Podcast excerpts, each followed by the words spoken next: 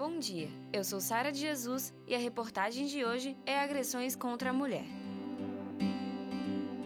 O Brasil tem dados assustadores quando o assunto é violência contra a mulher. Em 2017, foi registrado que a cada 10 minutos ocorre um estupro, segundo o 12º Anuário de Segurança Pública. E quando se trata do estado de Santa Catarina, então, ele é o quarto estado brasileiro mais perigoso para as mulheres por causa do alto índice de violência. No Brasil, temos a lei mais protetiva da violência contra a mulher, a Lei Maria da Penha. Mas como surgiu essa lei? A Lei 11.340, Maria da Penha, existe desde 2006. Foi a partir da luta de Dona Maria da Penha Fernandes que, em 1983, sofreu a tentativa de homicídio por seu marido duas vezes. Sendo a primeira com um tiro que fez ela ficar paraplégica, e a segunda vez quando ele tentou eletrocutá-la no banho. Por seis anos, ela sofreu agressões, depois que virou cadeirante, ela foi à luta por seus direitos. Passou 19 anos e meio lutando por justiça. A Lei Maria da Penha foi então criada em sua homenagem em 7 de agosto de 2006. Mas afinal, o que a lei mudou? Hoje é feita a detenção do suspeito de agressão, antes não. A violência doméstica passa a ser um agravante de pena, antes não. Proibição de penas, como multas ou doações de cestas básicas, passaram a ser proibidas nesses casos e também agora o juiz pode obrigar o afastamento do agressor perante a vítima e a família. Essas e outras mudanças ocorreram graças à luta de Dona Maria da Penha. Um dos casos mais chocantes de Hollywood relatados pela mídia foi o do produtor Harvey Weinstein, que foi acusado de assédio sexual e estupro por várias e várias atrizes de Hollywood. Ele é um dos produtores mais poderosos e cofundadores da Miramax Filmes, junto com seu irmão. Produziu filmes como Apenas uma Chance, Gênio Indomável e Todo Mundo em Pânico. No dia 5 de outubro de 2017, duas jornalistas assinaram uma matéria sobre ele com o título Abre aspas. Harvey Weinstein pagou pelo silêncio de vítimas de abuso sexual por anos. Fecha aspas foi quando muitas atrizes decidiram expor seus casos de diversas formas, principalmente através do Twitter. A revista norte-americana The New Yorker publicou uma matéria gigante em 2017 contando as histórias de horror que mais de 13 mulheres passaram nas mãos de Harvey Weinstein. A matéria contém detalhes dos casos e até mesmo um áudio gravado em secreto por uma das vítimas. Please come in. On everything, I'm a famous guy. I'm feeling very uncomfortable right Please now. come in now. And one minute. And if you want to leave, when the guy comes with my Why jacket, you can yesterday go. you touched my breast? Oh, please, I'm sorry. Just come on. I'm used to that. Come But on. are you used to that? Yes, come in. Because- No, but I'm not used to that. Sit here, please. No, I don't want to. If you do this now, you will embarrass me. I will never do another thing to you. Five minutes. Don't ruin your friendship with me for five minutes. It's, I know, but it's kind of like it's too much for me. Detalhe nesse assunto. Quando falamos de violência contra a mulher, logo vem à nossa mente a violência física, que, claro, não deixa de ser assustadora e muito triste. Mas não podemos deixar de fora o fato de que existem vários tipos de violência e que também devem ser denunciados, sendo todas elas uma violação dos direitos humanos. Elas podem ser classificadas em outros quatro tipos: violência sexual, violência patrimonial, violência moral e violência psicológica. Violência física é ação e omissão que coloca em risco ou cause dano à integridade física de uma pessoa. Violência sexual a ação que obriga uma pessoa a ter contato sexual, físico, verbal ou a participar de outras relações sexuais com o uso de força, intimidação, coerção, chantagem, suborno, manipulação ou qualquer outro modo que despreze a vontade pessoal, mesmo que seja dentro do casamento. Violência patrimonial ato de violência que implique dano, perda, subtração, destruição ou retenção de objetos, documentos pessoais, bens e valores. Violência moral. Ação destinada a caluniar, difamar ou injuriar a honra ou a reputação da mulher. Violência psicológica. Ação ou omissão destinada a degradar ou controlar as ações, comportamentos, crenças ou decisões de outra pessoa por meio da intimidação, manipulação, ameaça direta ou indireta, humilhação, isolamento ou qualquer outra coisa que implique com a saúde psicológica, a autodeterminação ou ao desenvolvimento pessoal. Segundo pesquisas, não só nacionais, mas internacionais também, mostram uma grande relação entre esses tipos de violência, transtornos mentais, como principalmente a depressão e a ansiedade, mas também transtornos de estresse pós-traumático, ideação suicida e tentativa de suicídio. Essa relação não ocorre só no período em que a mulher sofre a violência, mas também depois que ela para. Ou seja, mesmo que a violência tenha parado, ela vai continuar sofrendo pelo menos por um certo período de tempo, ou até mesmo viver com essas lembranças pelo resto de sua vida.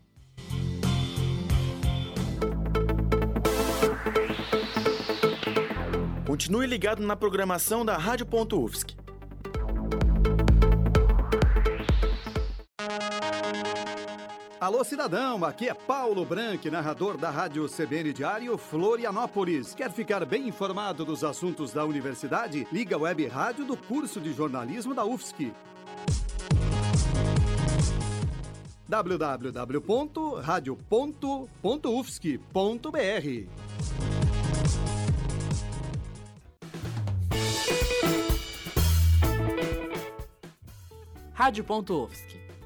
para acompanhar nossa programação, curta nossa página do Facebook, facebook.com barra rádio.ufsc.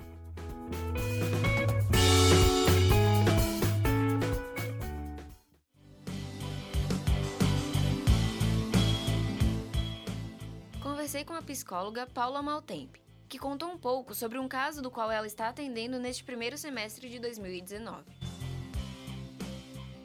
Eu estou com um caso atualmente que a pessoa não tinha consciência do tamanho da violência que ela sofreu. É uma moça de 24 anos com uma filha de 8 e que ela procurou terapia e ela disse que o marido sugeriu que ela passasse porque o problema da filha era o relacionamento com ela. A filha é extremamente carente e sentindo falta de mãe e verbalizando isso que sentia falta de carinho, falta de atenção e que não se sentia amada pela mãe. Ela queria assim saber se ela pode fazer alguma coisa. Uma pessoa assim é muito aberta para terapia e muito aberta para olhar para si mesma, querendo saber como ela podia ajudar a filha. Se realmente ela tinha algum problema em relação a esse comportamento da filha. Se ela não estava passando para a filha que ela era amada. Ela está somente há dois a três meses na terapia. Ela me passou que ela engravidou muito jovem, com 15 anos, do patrão. Ela era babá da filha dele. Ele era uma pessoa separada e que durante esse período ela acabou engravidando. E eu perguntei se realmente eles tinham um relacionamento quando ela engravidou. Ela falou: não, aconteceu. Então a gente percebeu que logo de início ela não queria tocar nesse assunto. No decorrer das sessões, a cada sessão ela dava um pouquinho mais de detalhes. E aí ela comentou que ele era patrão dela, mas ele era marido da irmã. Ela foi morar com a irmã para ser babá da sobrinha e engravidou dele. E a única coisa que ela falou é: não, minha irmã já não morava mais lá. Eles se separaram, ela foi embora e eu fiquei cuidando da filha dela e acabei engravidando dele. E somente há duas semanas atrás que ela se abriu. E aí ela começou a contar do relacionamento dele com a filha, quando ela explicou que ela dormindo na casa da irmã, ou seja, ele era o cunhado dela. Durante a sessão, conforme ela me contava do relacionamento dele com a filha, ela se lembrou de que ela, com 12 anos, dormindo na sala da casa da irmã, acordar com ele muito próximo dela, prestes a tocar ela no sofá. E como ela acordou, ele assustou e voltou para a cama. E que numa segunda vez ela acordou com ele já sem roupa tentando tocar. Ela tinha 12 anos de idade. E a irmã dela pegou os dois no flagra.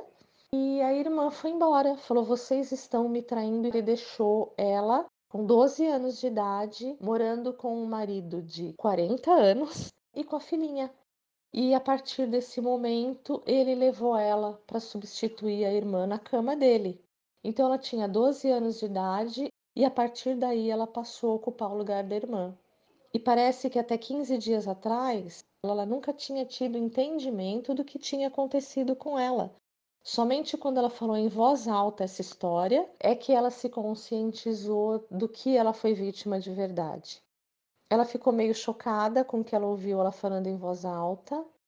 É, foi preciso que eu falasse quantos anos você tinha e quantos anos ele tinha. O primeiro sentimento dela foi de culpa, muito grande, e ela disse que ela sempre se sentiu culpada por, durante esses três anos, ter vivido com ele. Durante esse período, né, esses oito anos, segundo ela, ela se relacionava com ele. Era como se fosse uma família.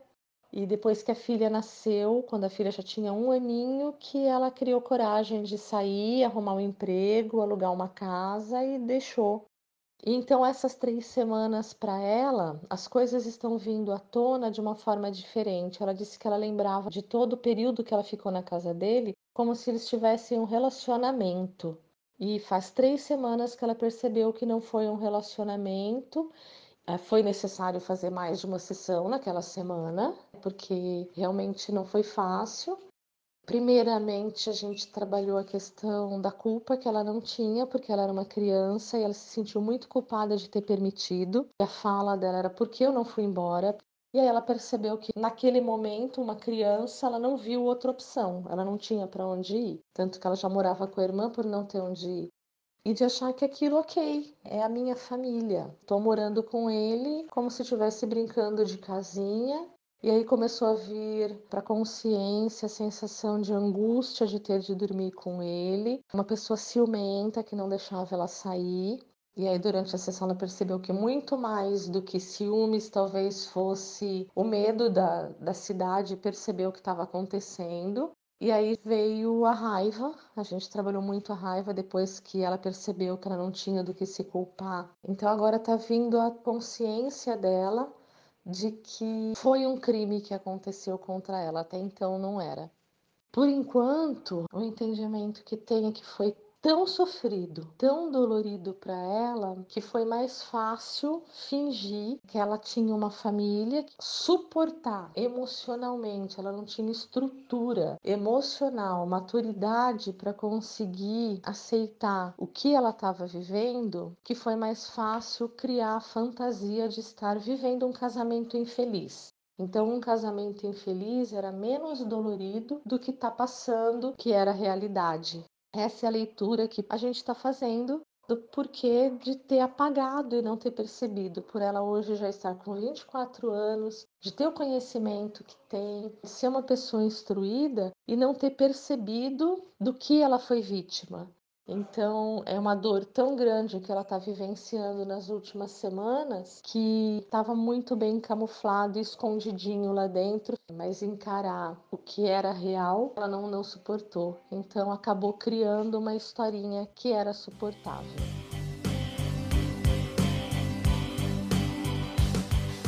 Vamos concordar que a mulher em si já sofre mais violência do que o homem pelo simples fato de ser mulher. Em mais de 40% dos casos de violência contra a mulher, ocorrem dentro de casa pela mão do companheiro, ex-companheiro, namorado ou ex-namorado. E isso ocorre a cada dia com mais intensidade, o que torna o Brasil o quinto país com a maior taxa proporcional de homicídio de mulheres. E em meio a toda essa realidade, o estado de São Paulo lançou uma campanha publicitária contra o feminicídio. A campanha conta com o aplicativo SOS Mulher, do qual funciona em todo o estado.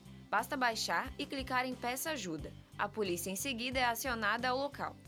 Muitos desses casos começam com uma simples ofensa ou xingamento e vão se agravando aos diversos tipos de violência.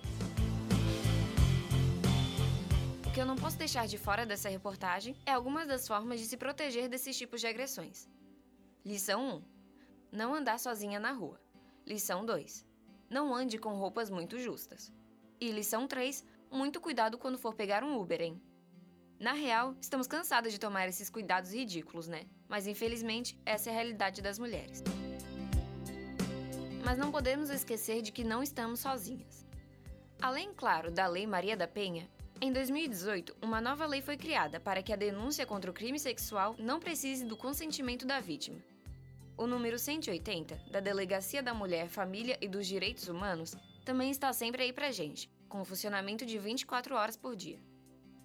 Já aqui em Santa Catarina, temos também o CRENV, Centro de Referência de Atendimento à Mulher em Situação de Violência, com o telefone 3224 7373. Novamente, 3224 7373. Com atendimento das 8 horas da manhã às 19 horas da noite. A reportagem foi desenvolvida para a disciplina de Áudio e Rádio Jornalismo do primeiro semestre de 2019, do curso de Jornalismo UFSC. Locução, roteiro e edição de Sara de Jesus. Convidado especial, psicóloga Paula Maltempe. Na técnica, Peter Lobo e Roque Bezerra, com orientações da professora Valciso Culoto e monitoramento de Tuana Raimundi.